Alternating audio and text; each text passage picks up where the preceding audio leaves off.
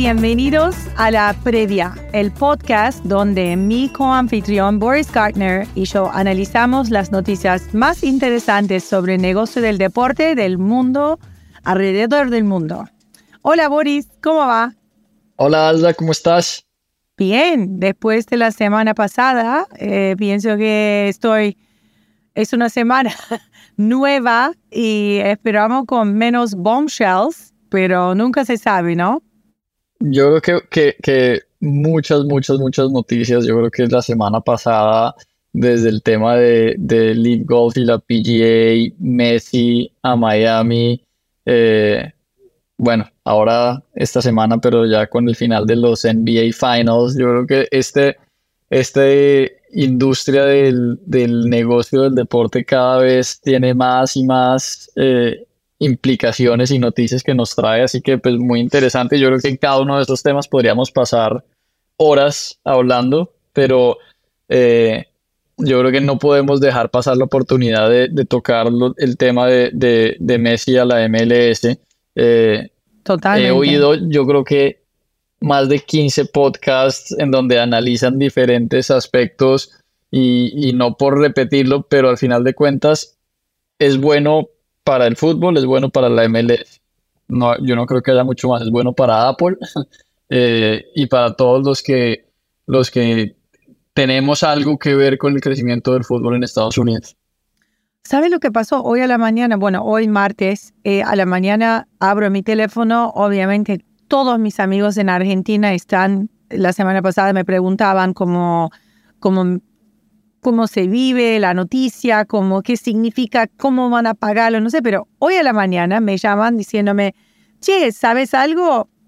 Messi no está por seguro va a jugar en el Mundial que viene, que para mí, cuando estás, como estamos pensando el negocio que Messi trae a Estados Unidos, yo pienso que mucha gente está pensando como Messi el símbolo del Mundial que viene también. Y es muy importante eh, la presencia de, un jugador como él, bueno, el jugador más importante de, de, la, e, de esta época, de ese momento que estamos viviendo, y el impacto que él podría tener en el fútbol y cómo consumimos fútbol en Estados Unidos. Si le sacas Messi del mundial que viene, no sé cómo va a ser eh, el gran plan y proyecto de Messi que la gente tenía en la mente. No sé si es un rumor, pero dicen que en todas las noticias en Argentina están como pasaron eh, sus comentarios que él decía, viendo cómo se dan las cosas. Así que, bueno. Pero yo creo que es perfectamente válido pensar que si, que si tienes 38 años va a tener. 35 tiene, bueno, tiene 8 va a tener, sí, sí. 38 años en, en el Mundial, pues que, va a querer jugar seguro, pero pues tendrá que esperar a ver qué pasa. No por meternos en el tema deportivo que no nos, no nos concierne en, este podcast, pero yo creo que como negocio, eh, juegue o no juegue en el Mundial, el, el interés que va a crear en el país con los fans del fútbol que ya existen y con los nuevos fans que puede traer en los próximos tres años, eh, no, no, no va a cambiar si está en el mundial o no está en el mundial. O viendo un poco cómo, qué es lo que ha pasado con las ventas de entradas de los partidos del Inter Miami, no solo locales, sino eh, de visitante, eh, la cantidad de gente que está hablando de Messi que probablemente no ve fútbol o no le interesa el fútbol y que la noticia cruzó un poco más de, de sports business y, y, fans del fútbol a un fenómeno cultural gigantesco. Yo creo que, que eso, es, eso es lo que necesita. Yo creo que para Apple, que había estado, yo creo que siendo un poco criticado por el deal que habían hecho con la MLS por una cantidad de razones, inclusive la MLS, ahora de pronto se les, se les arregló el negocio. Eh, no, sé, no sé si era planeado o no, yo creo que no, pero que el deal tanto para la MLS como para Apple se ve muy diferente hoy martes que como se veía la semana pasada, sin duda. Sin dudas. Cuando mencionaste las eh, entradas de los partidos, yo fui a ver algunos partidos de, de Inter Miami eh, el año pasado y yo creo que pagué como 15, 20 dólares para ver un partido o 30 más o menos. Y era como, estaba con las barras, estaba perfecto, era una situación bastante familiar. Además, no, es un, no era un, eh, digamos, em, antes de la semana pasada, era barato ir a ver un partido Inter Miami como para una familia mediana. A partir de unos meses, eh, no sé, en julio, eso va a ser un lujo ir a ver a Messi. Obviamente es perfecto para los equipos, pero mm, del lado de, de fan, si no compraron esas entradas para toda la temporada, no van a poder ir a ver mayoría de los fans del equipo que hasta ahora a lo mejor eh, iban a todos los partidos para ver fútbol nada más, como para ser parte de una, una comunidad, de un club. Yo creo que, que, es esa diferencia entre, entre un temple event, que es lo que se ha vuelto ahora, y simplemente tu club del, de la ciudad eh, y un evento más local. Yo me imagino, y leí en un par de artículos que, que van a buscar la alternativa de jugar en el Hard Rock Stadium sí. Eh, los partidos, y pues yo creo que ahí no solo el, el, con, con el, la capacidad adicional que tienen, de pronto puede todavía encontrarse tickets que sean un poco más Tienes razón. Es la única manera de poder eh, acomodar el interés que va a tener eh, Inter Miami a partir de ahora y seguramente pueden llenar la mitad de, de Hard Rock Stadium con Messi jugando un partido ahí. Y es más cómodo seguramente porque yo, donde está jugando ahora Inter Miami, sí es un eh, estadio lindo, chiquitito, brand new, pero no tiene boxes de VIP, no tiene la infraestructura que, que me imagino ahora están pensando para un temple event donde podrían también eh, tener ingresos mucho más altos eh, que pueden con la estrella que tienen. Pero bueno, eso es una noticia que vamos a seguir hablando por supuesto, una vez que conocemos los detalles del deal con Apple, con Adidas, con MLS, vamos a tener horas para analizarlo. Otra gran noticia que hoy justo a la mañana, martes, eh, Sportico eh, fue el primer medio que, que anunció la venta de Ottawa Senators, que hace un rato todo el mundo hablaba de a lo mejor Ryan Reynolds y su grupo eh, podría ser próximo, pero ellos salieron del, del bidding process eh, bastante temprano y Michael Anlauer es ahora dueño de Ottawa Senators y lo compró un poco abajo de un billón de dólares, que es un récord para un NHL team. Increíble, yo creo que sigue mostrando un poco el interés que hay por, por eh, hacer parte de ownership groups de ciertos equipos obviamente con las condicionantes específicas que hay de diferentes ligas, pero yo creo que, que hay un cierto halo effect eh, en el tema de, de, las franquicias. Obviamente no se puede comparar los Ottawa Senators de Manchester United, pero el mismo interés y la misma, digamos, tesis de inversión, creo yo, que hace que alguien quiera comprarse el Manchester United es la misma que alguien quiera comprarse los Ottawa Senators. Entonces es, muy interesante ver hasta dónde estas valoraciones eh, que siguen siendo récord hacen parte de una gran ola y de interés y en qué momento cuando haya alguna, eh, digamos caída, si afecta a toda la industria o no. Entonces es algo también que vale la pena que sigamos analizando y viendo que cada transacción es diferente.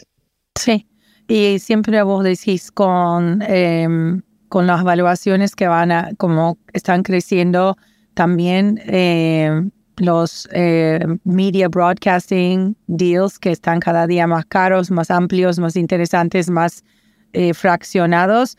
El negocio del deporte, eh, bueno, deporte como asset class está haciendo como yo pienso que es más exitoso en el momento, en este momento económico que estamos viviendo y para el futuro da mucha, para mí como eh, me muestra que como a lo mejor vamos a comprar algún día no tan lejos de hoy eh, los eh, stocks o como Manchester United está publicly traded, muchos otros equipos que podríamos también ser shareholders de estos propiedades súper, súper eh, em, valiosos.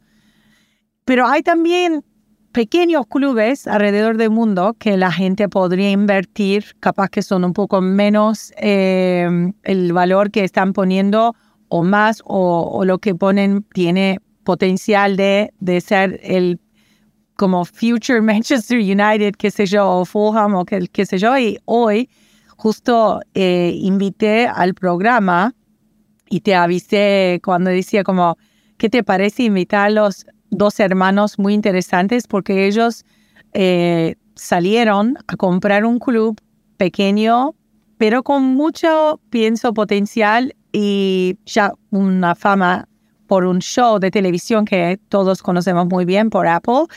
Eh, Stefano Petruso y Rafaele Petruso, dos hermanos argentinos italianos, compraron el club Richmond AFC de verdad. Se llama Hampton and Richmond Borough FC. Eh, y bueno, vamos a escucharlo un poco porque compraron este club y qué están pensando y qué es su tesis de negocio con el club. ¿Qué decís? Vamos. Bueno, Boris, como hoy tenemos unos amigos míos como invitados, le estaba diciendo que casi siempre estamos acá con tus amigos, pero me siento muy cerca a los hermanos Stefano y Rafa Petruso, quienes recién eh, compraron, adquirieron un club que para mí todos los americanos casi conocen, porque ellos compraron el club real de Richmond, se llama Hampton y Richmond Borough FC.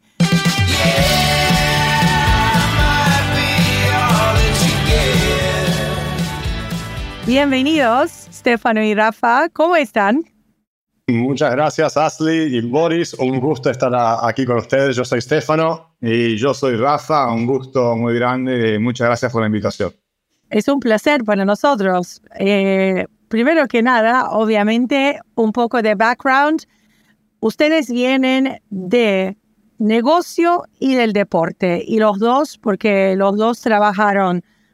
Stefano, trabajaste seis años con Liverpool. Sí. Y Rafa, vos en negocio, el mundo negocio, y, y me imagino un poco más de seis años, ¿no? ¿Cómo, Rafa, lo ha visto todo, pero sí, bueno, nos criamos en Argentina, de padres eh, de Cerdeña, de Italia. Hace unos 20 años casi que estamos en Londres en el mundo de negocios. Y bueno, sí, tenés razón, yo trabajé por seis años como Strategy Director de Liverpool en el momento en que entró Fenway Sports Group con la nueva propiedad y yendo realmente de casi bancarrota, digamos, a después ganar la Champions, la Premier, eh, nos fue muy bien comercialmente, una estrategia a cinco años. Y, bueno, después pasé a esta nueva aventura del fútbol con algo más entre medio. Pero Rafa... Eh, sí, bueno, yo toda mi carrera trabajé en varias industrias, eh, nada tan divertido como el del deporte hasta ahora, pero sí, mi, mi background fue más en lo tecnológico y lo digital con también algunos pases por el mundo del deporte con Stefano en, varias iniciativas y sobre todo también ahora en nuestra nueva aventura con los eh, Beavers, o sea, los castores. Y un punto aparte que les tengo que contar, hace 10 años, eh, Rafa y yo, cuando todavía no trabajábamos en el fútbol, empezamos una aventura en deporte que eran los deportes extremos, ¿no? ¿Será que estábamos aburridos de la de la vida de Londres, del trabajo y todo lo demás, y empezamos a saltar de aviones, a hacer parkour, a, terminamos haciendo expediciones en África, lo que sea, y siempre tuvimos el sueño de trabajar en el deporte y crear un negocio global de eso. Pero bueno, pasaron 10 años y con los deportes extremos seguimos haciéndolo. Todavía no hay mucho negocio, pero seguramente el fútbol no hace más que crecer. Así, así terminamos con el Hunter. Por alguna razón, a, la mayor parte de la gente no le gusta tirarse de aviones. No entiendo por qué, pero bueno. Iba a decir, tenemos suerte que todavía estar aquí con nosotros, digo, después de saltar de los aviones. Eh, de, pronto, después de, después de una buena historia de negocios con el fútbol, salen y se compran los X Games. No, nunca ah, sabe. No. esa idea no me, no me parece muy mala, Boris. ¿eh? Por ahí lo hablamos aparte. Pero yo, yo, yo sí quiero un poco saber, y, nos contaron eh, de una manera muy corta, digamos, el background de ustedes, pero ¿de dónde sale la idea de comprar el equipo y cuál es la visión que tienen de, no solo de la parte que es divertido trabajar en deportes como estamos todos, pero cuál es el negocio detrás? Claro. Bueno, mira, el, el background, obviamente, eh, habiendo tenido la experiencia de la, de la, Premier League y todo lo demás, y también a través, de los demás trabajos que tuvimos, tuvimos la oportunidad de trabajar en todos los aspectos que tienen que ver con el fútbol mundial en este momento, el fútbol moderno, ¿no? Desde obviamente el aspecto deportivo a todo el aspecto de negocios que cubre todo desde el ticketing, el, eh, los patrocinadores, todo lo que es la producción de contenidos, el merchandising, todos esos aspectos los vimos separadamente y obviamente con mi experiencia en Liverpool. Hace unos años, terminando un, un, proyecto que estamos haciendo juntos en Mundo de la Moda, surgió la oportunidad de trabajar con eh, el dueño del Albion en Uruguay, el, equipo que ahora milita en la segunda profesional, un equipo fantástico, el pionero del decano del fútbol uruguayo, y esa experiencia que era sobre profesionalizar todo el aspecto del club, sea el aspecto deportivo que el aspecto comercial, un poco que nos abrió los ojos de nuevo a todo lo que es la realidad del fútbol base o grassroots, ¿no? Como se dice, sobre el hecho de también todas las oportunidades que hay en ese nivel del fútbol que no los equipos de Premier o de Primera División no pueden hacer porque están tan concentrados en competir entre ellos, sea en el aspecto deportivo o el aspecto comercial. Así que en ese momento nos abrió un poco los ojos a mirar por debajo de la Premier, que digamos. Y para la segunda parte, Rafa. Sí, bueno, y la, y la verdad que también se trata mucho sobre las experiencias profesionales, ¿no? Te hago el ejemplo que eh, en, mi carrera, lo que digamos es bastante contradistingo en mi carrera es que siempre fui, digamos, o la primera línea de ataque o la última línea de defensa para una organización que quiere o crecer o evitar la, la extinción. Entonces, después de varias industrias haciendo eso, me di cuenta que hay, una gran, hay un gran potencial en el mundo del deporte y también en el mundo del fútbol de aplicar algunas, digamos, estrategias no solo comerciales, pero también, digamos, tecnológicas y de operaciones que pueden rendir todo, digamos, el entorno del fútbol, del deporte, una, algo mucho más eh, interesante e, y evolucionado para un nuevo tipo de consumidor deportivo, ¿no? Te hago el ejemplo, eh, la edad promedio de un fan de la Premier League en eh, UK, en el Reino Unido, es más o menos, digamos, de, entre los 41 y 46 años, ¿no? Y el fan que va de la Premier League, que va a la cancha, ¿no? Es un poco más baja, digamos, de los 41 o 42 años, ¿no? Entonces, ¿qué pasa? Como yo trabajé también en varias industrias, sobre todo en la moda, también Stefano, hay un gran problema que la mayor parte de las corporaciones tienen, que eh, la visión o la estrategia que los eh, ejecutivos o directivos pueden tener está la mayor parte de las veces muy aislada de la realidad del mercado y de lo que los jóvenes o los consumidores están buscando. Y lo mismo pasa en el fútbol. Si vos lo traes al fútbol inglés, sobre todo lo que está pasando en la, digamos, en la pirámide del fútbol y la más lucrativa del mundo. Vos puedes ir a la sexta división, donde estamos nosotros, y hay eh, eh, en cualquier sábado cuando jugamos a las 3, podés llegar a tener eh, hasta miles de fans que vienen a tu partido. ¿Por qué? Porque la Premier League se volvió algo tan, talmente tan caro y abstracto que es muy difícil para que un joven fan tenga una relación auténtica o directa con su equipo, cosa que por ejemplo yo crecí en Argentina con eso, no solo jugando, pero también yendo a los varios partidos, ¿no? Eh, y cosa que ahora se está perdiendo cada vez más, no solo por la digitalización, pero también por el crecimiento del negocio, que al mismo tiempo es lo que previene o crea barreras a la autenticidad del deporte. Y, es la experiencia misma, ¿no? No solo si uno ve el ejemplo de clubes en la Premier, ahora en Londres, que lo, mínimo son 70, 80, 100 libras para ir a ver un partido de fútbol, si es que logras encontrar el boleto, porque es difícil hasta encontrar, ¿no? Y después, una vez que entras, eh, vas con, tus niños, por ejemplo, ¿no? Y es difícil para una familia tener una buena experiencia en el club de fútbol. No porque sea inseguro o lo demás que pasa en otros países, pero más que nada porque los espacios físicos en sí no son, no son cómodos, ¿no? Los, los chicos se distraen, no tienen cosas para hacer más allá de mirar el partido. En nuestro nivel del fútbol, que ya empieza a pasar en el tercera, cuarta división en Inglaterra, sobre todo lo que hacemos nosotros, tenemos dos, 300 chicos por debajo de los 12 años, que vienen a la cancha y tienen la libertad de ir a correr por todos lados, porque no hay segregación entre fans. Tienen la libertad de jugar al fútbol en esquinas que creamos juegos, ¿no? Tienen la posibilidad de jugar a gaming, a esports, tienen la posibilidad de conocer a los jugadores. Y lo interesante es que muchas veces ellos van a pedirle autógrafos a los jugadores más jóvenes que por ahí vienen de nuestras juveniles. Porque el chico de 10, 12 años Sí, le puede encantar Ronaldo, pero Ronaldo nunca lo va a poder conocer. En cambio, el jugador de 18 que juega en la sexta división, que tiene el potencial de terminar jugando en la Premier, porque en Inglaterra están muy conectados estos mundos, bueno, ese es único. Y los jugadores se paran a firmar autógrafos y hablarles, y por ahí hasta los entrenan entre semana, porque de nuevo, lo que hacemos nosotros es conectar todo el ecosistema, como para que un joven jugador tenga la posibilidad no solo de ser jugador, pero también de aprender del mundo de negocios, de ser formado como entrenador, o al mismo tiempo un jugador de 32 años que por ahí ya está pensando en su eh, próxima etapa, puede que hasta tenga experiencia de Premier League o del Championship, diga, yo quiero venir al Hampton en Richmond porque ustedes no solo me, me gusta como son, la cultura, los valores, pero encima me dan posibilidades de trabajo y de formarme para el futuro es realmente la historia del televista de Ted Lasso. Nos está contando justamente lo que pasó en el show y por, por este show, hoy cuando hablamos de fútbol inglés, hay mucha gente en Estados Unidos que ya entienden todo lo que estás contando, una manera como que vivieron hace cuatro años mirando un club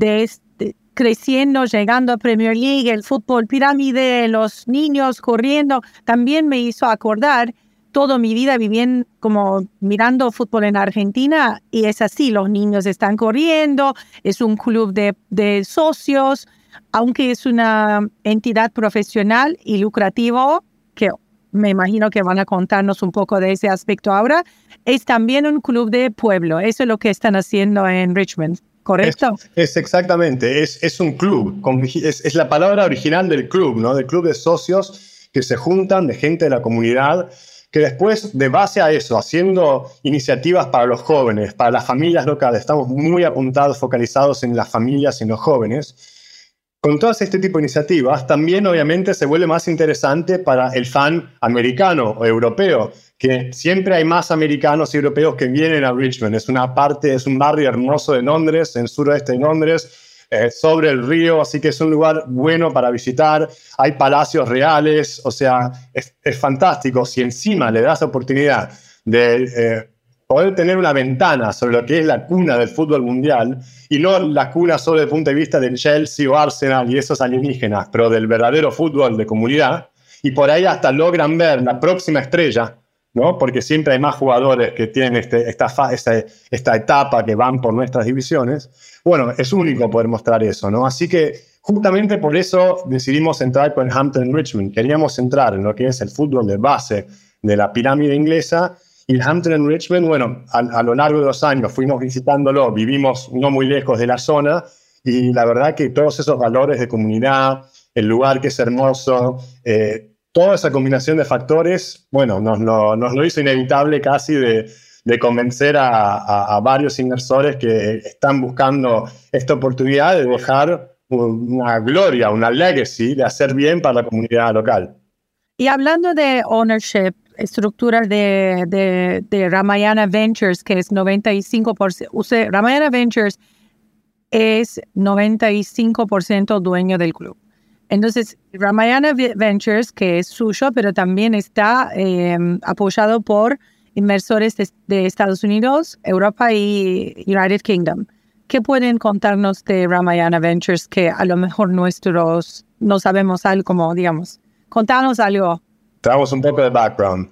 Bueno, mira, la cosa principal es que el nombre de la compañía Ramayana Ventures viene de la leyenda épica hindú que habla de el rey Rama con su dios eh, mono Hanuman que van contra las batallas y aventuras para crecer y, y mejorarse no solo ellos, pero la comunidad. Así que más o menos esto nos inspiró y llamamos a Ramayana Ventures la compañía porque es una nueva aventura, la cual, como dijiste vos, al 95,11% somos dueños del club, el resto es de propiedad de los fans, porque quisimos dejar un porcentaje de propiedad para los fans, para que se sientan que ellos también tienen y aportan al club y esto va a evolucionar cada vez más ¿Y, quién tenemos adentro? Bueno, tenemos adentro un grupo de inversores americanos que vienen del mundo de venture capitalists, pero también eh, corporativos más establecidos o más, más tradicionales.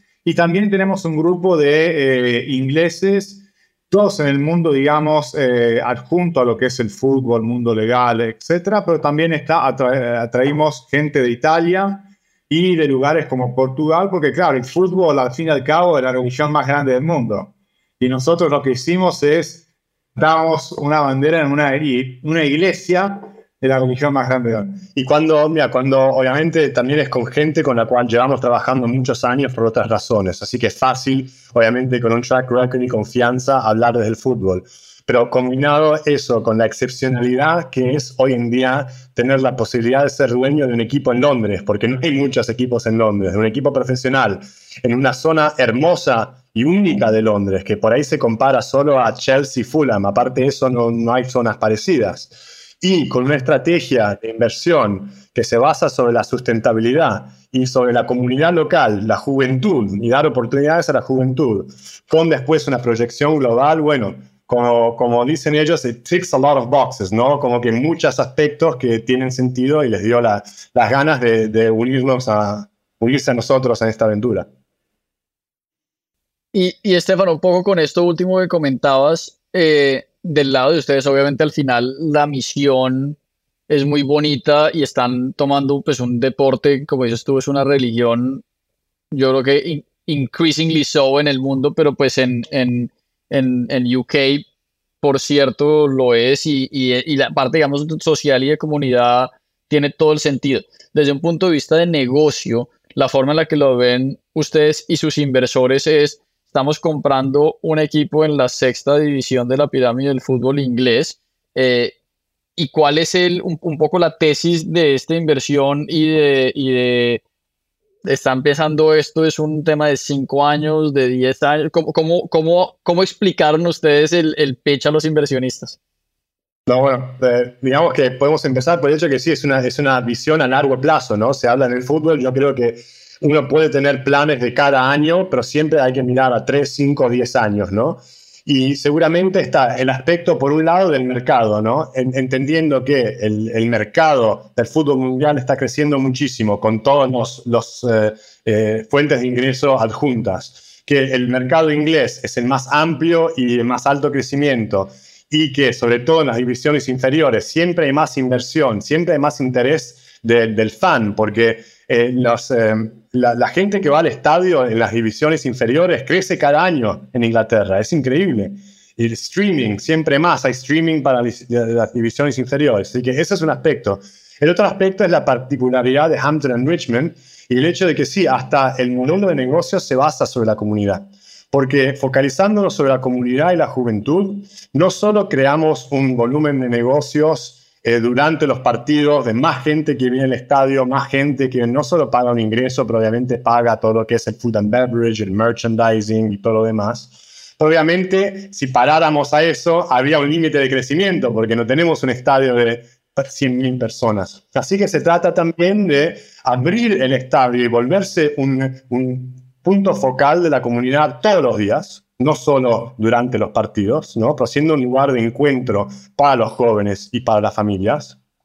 Y también, obviamente, después de este trabajo que se hace en la comunidad, ir ampliándose internacionalmente a través de la producción de contenidos, trabajando con los patrocinadores eh, correctos, eh, trabajando en todo lo que es el aspecto merchandising, creando una, una plataforma de lifestyle. ¿no, Rafa? Sí, es eh, lo que nosotros vemos es estamos creando estamos evolucionando lo que es ya una plataforma que conecta el fan, el individuo, la familia, con patrocinadores, con un estilo de vida, con una visión que aporta también eh, esperanza para el futuro. Una cosa muy importante para nosotros, para que sepan, es dentro de nuestro equipo nosotros tenemos un colegio, ¿no? Tenemos un colegio donde el gobierno nos aporta la financiación, nosotros tenemos, más o menos unos 60 estudiantes, los cuales todos los días vienen a estudiar y nosotros les aportamos también la educación física y también lo que es eh, participar al equipo de la academia.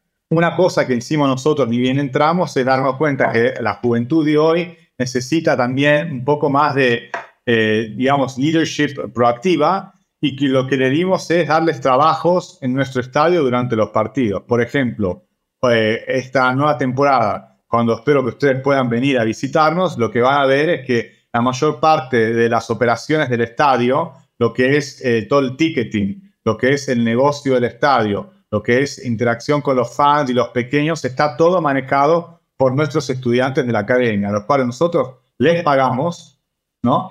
les pagamos por más del minimum wage de su categoría, pero los educamos también a trabajar. Son chicos de 16 años a los 18 que se están educando, pero nosotros además les estamos educando a lo que es trabajar en el mundo real. Porque una vez que terminen el colegio, los que no quieren ir a la universidad, quieren por ahí tener eh, trabajos en el mundo del deportes, sabemos todos muy bien y de manera muy honesta que no van a ser todos el próximo Messi o Ronaldo tenemos que darles la honestidad de decir, miren chicos, que muchos de ustedes no lo van a lograr como jugadores, pero lo van a poder lograr como operadores en el mundo del deporte porque nosotros lo vamos a ayudar.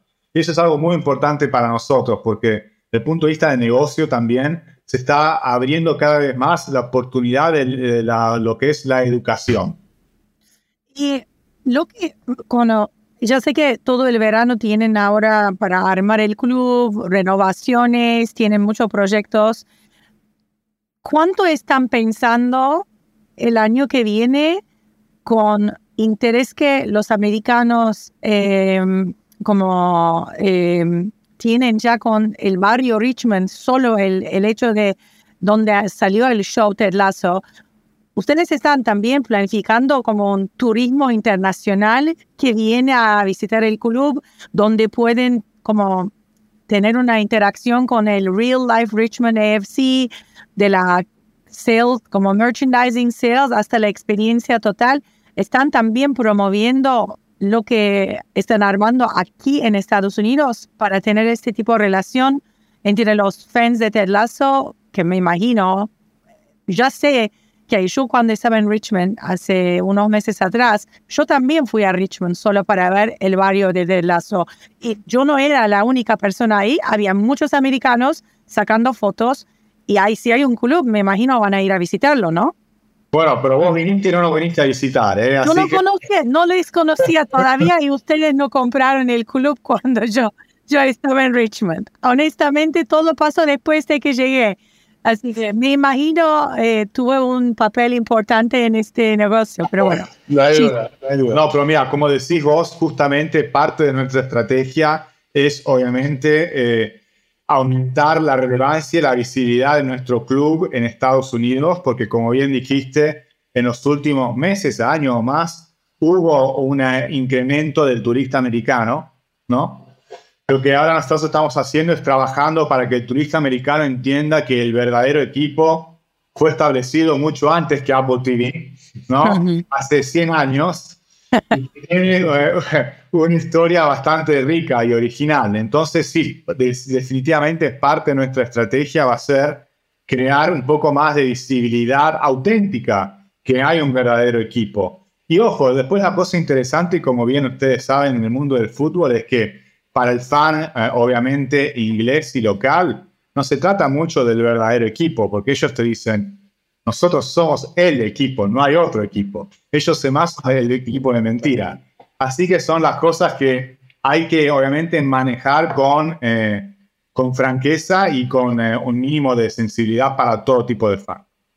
Y ahora, otra cosa que me quería preguntarles, porque obviamente ahora ustedes están jugando en el nivel uno abajo de donde está jugando Wrexham AFC. Otro equipo de fútbol de mucha historia que recién, yo pienso que con la ayuda de Ryan Reynolds y Rob McCallany está haciendo un fervor en Estados Unidos.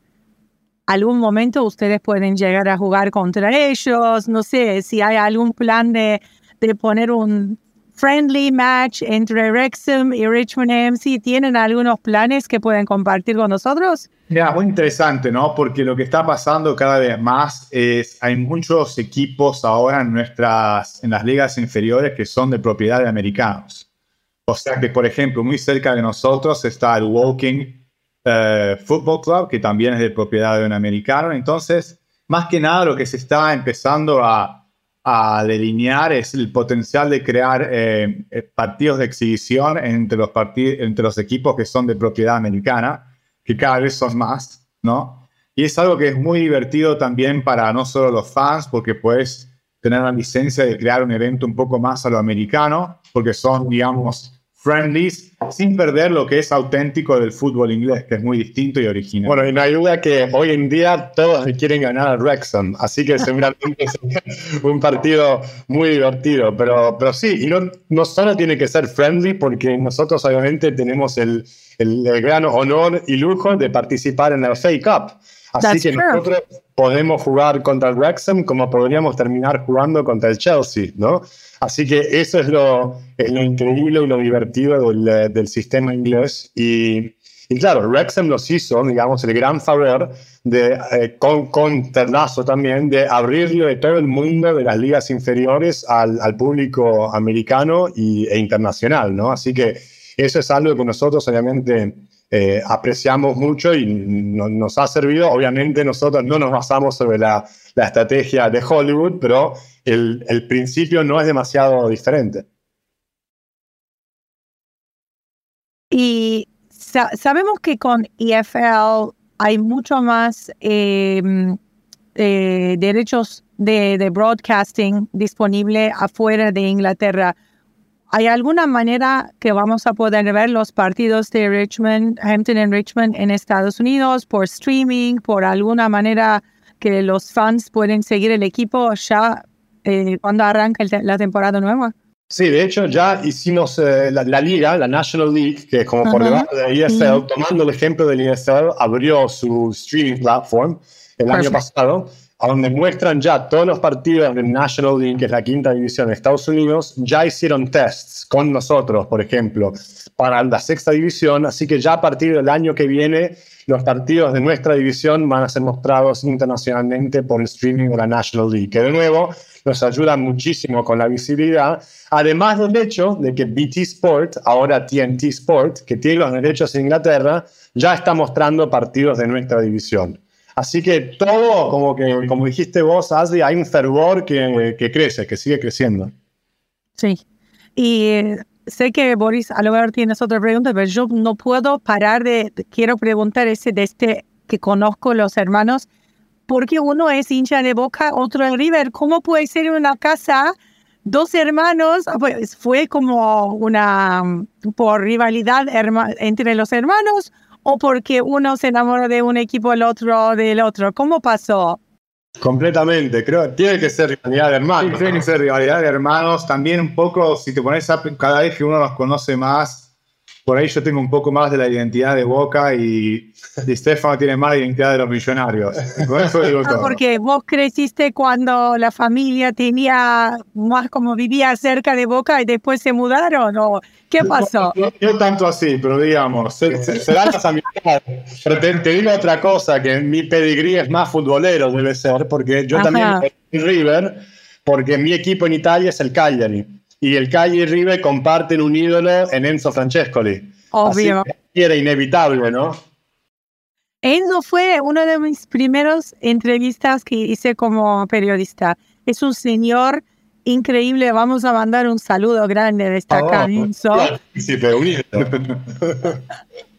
Y bueno, a lo mejor en el futuro habrá un, un, un show friendly match entre River y Boca y Richmond Nunca se sabe. de Richmond, ¿por qué no? Porque obviamente se, todo se puede en estos días. Hoy en mundo, hoy en día están pasando cosas más raras, así que. Pues Estefano, Rafa, muchas felicitaciones porque, porque al final de cuentas, eh, como hablábamos, no es solo divertido trabajar en deportes, pero se requieren eh, inversionistas, empresarios y ejecutivos realmente que, que vengan de otras áreas, creo yo, eh, de otras industrias para seguir subiendo el nivel a, a, la industria del fútbol, que en donde hay pues una brecha gigantesca entre aquellos equipos de talla mundial de las principales ligas mundiales y el resto, y poder elevar ese, ese nivel yo creo que le ayuda al deporte muchísimo y, y definitivamente a, a, que haya más, cada vez eh, más fans nuevos y diferentes, pues, estando un poco alineados con diferentes equipos en el mundo. Así que felicidades. No, muchas, muchas gracias, muchas gracias.